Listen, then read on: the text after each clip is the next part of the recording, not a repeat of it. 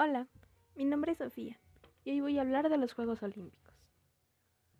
Esta historia comienza en el año 776 a.C. en Olimpia, Grecia, donde se realizan los primeros Juegos Olímpicos.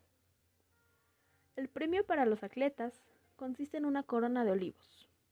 Los Juegos Olímpicos de la era moderna son concebidos por el barón Pierre de Coubertin y se gestan en 1894 en la Universidad de la Soborna en París. El COI reconoce a 206 países y regiones y es el anfitrión de los Juegos Olímpicos de verano-invierno.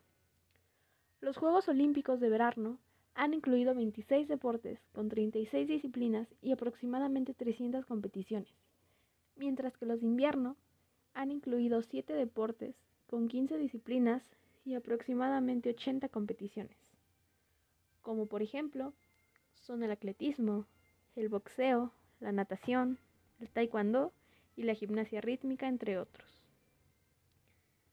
Algunas ventajas de su realización son, es una competencia esencial del deporte, enseña a los jóvenes que hay que hacer un esfuerzo en la vida para ser bueno en algo, y nos ofrece un espectáculo fenomenal.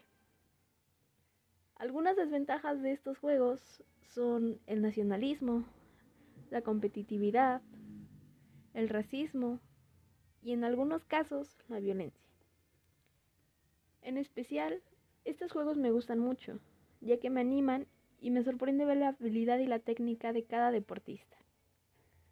Me gusta ver la lucha y el esfuerzo de estas personas que día a día dan lo mejor de sí. Con esto concluyo mi podcast.